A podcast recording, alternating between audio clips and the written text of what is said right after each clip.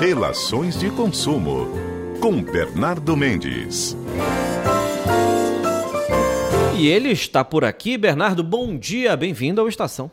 Tudo bem, Max? Bom dia a todos. Excelente manhã pra gente. Apesar de nublada, aqui entre nós o entusiasmo é muito grande, Max. Ah, mas com certeza. Mas deixa eu te perguntar, como é que está sendo o início de semana? Muita correria, muito trabalho? Graças a Deus, as questões profissionais estão cada vez mais efervescentes, estão bombando. E trabalho nunca é demais, né? Trabalho tira a gente de pensamentos ruins e é nele que a gente procura amparo, esteio, para que a gente possa sempre seguir adiante, apesar dos pesares, Max. É verdade, é sempre bom estar tá produzindo. Exato. Bernardo, bora lá. Eu vou te fazer a pergunta que é o nosso tema de hoje. Empresas precisam conquistar o cliente? Não somente precisam, como é necessário para que elas se mantenham ativas ainda no mercado. Vamos lá, Max.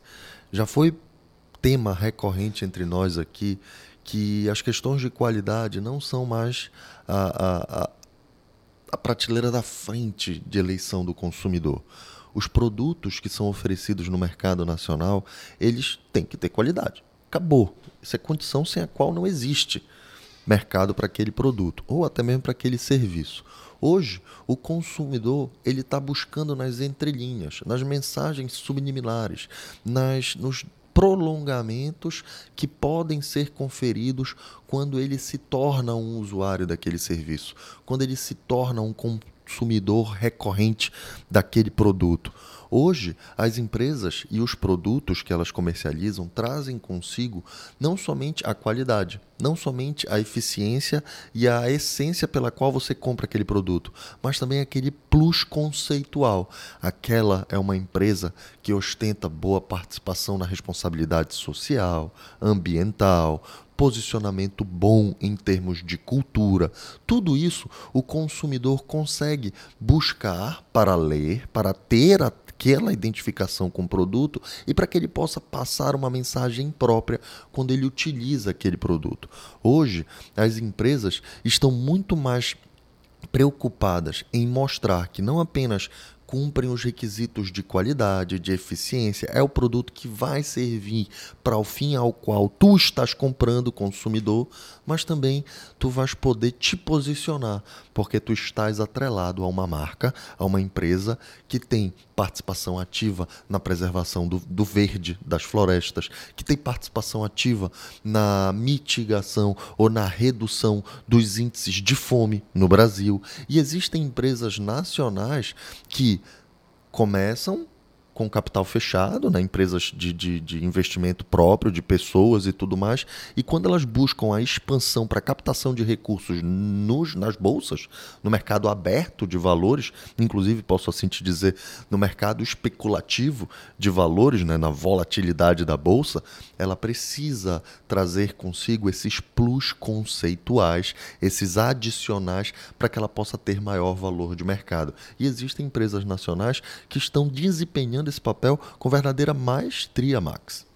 E o que é mais curioso, Bernardo, é o seguinte: é que quando a gente fala que empresas precisam conquistar o cliente, e nem sempre a gente se direciona ao preço, né? Tem inúmeras formas de você conquistar. É o acolhimento, é o atendimento, são as causas que, por exemplo, a empresa pensa junto com o cliente. Então tem muita coisa envolvida além de um preço bom, né, Bernardo?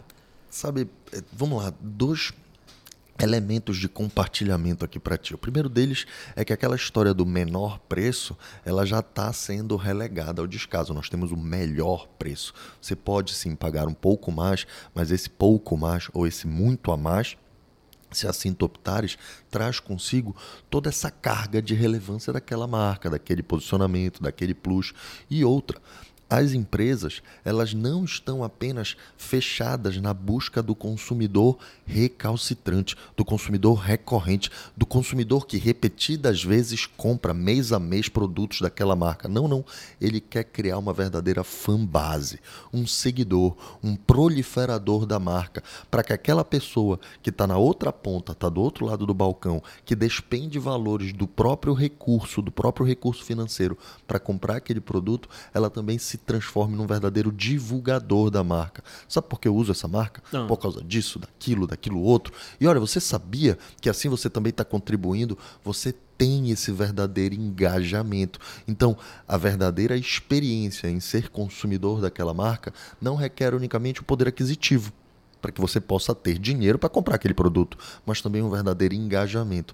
Eu uso não somente porque eu posso, mas porque eu quero e fundamento os motivos pelos quais eu quero aquela marca. E essa criação da fanbase é algo muito efervescente no mercado nacional hoje em dia, Max, em diversas áreas de atuação, no ramo automobilístico, no ramo de vestuário, até de você buscar sempre se alimentar em determinada rede de restaurantes tudo isso vai fazendo com que as conexões que você possa criar com aquela marca se transformem em verdadeiros prolongamentos de conexões sociais.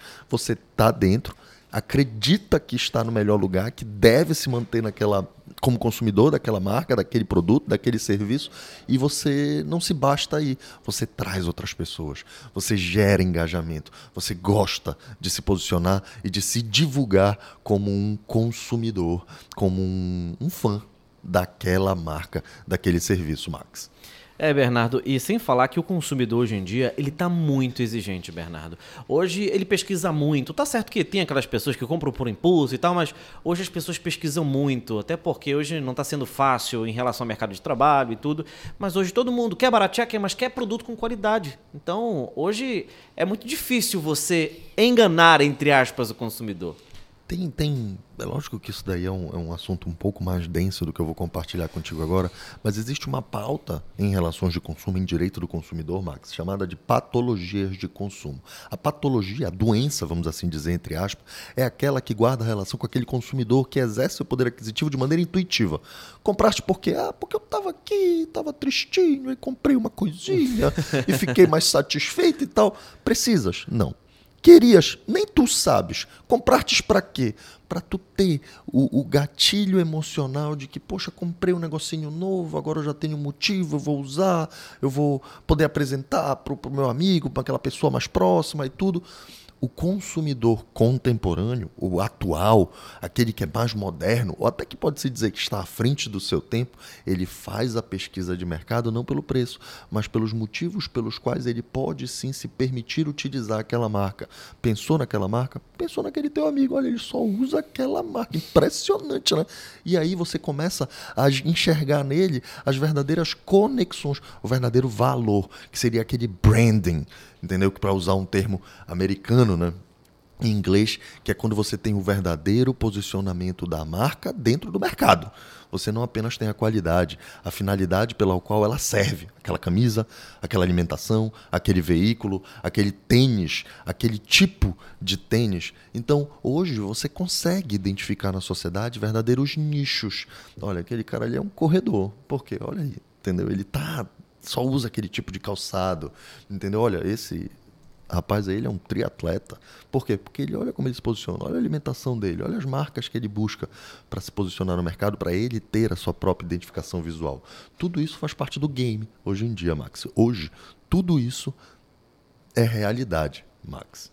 É, tudo isso é realidade. Bernardo Mendes, muito obrigado pela participação. Excelente restante de semana para você e obrigado pela visita, tá bom, amigo? Ótimo, excelente resto de semana para todos nós. Sigamos muito bem e que o sol apareça logo mais. E não é difícil em Belém do Pará, Max. É verdade, mas olha, hoje o clima-tempo está dizendo que vai ter muito sol, mas vai ter muita nuvem também. Inclusive ameaça de chuva. É aquela coisa, né? Pode chover ali na terra firme, mas não tá chovendo na pedreira. Então, Belém sendo Belém. Eu não vou fazer nenhuma aposta. O que vier, vai vir. é isso. Obrigado, Bernardo. Quarta-feira tá de volta a partir de 9h20. E são 9 e 29 já. Repórter CBN, já já a gente volta com muito serviço para você.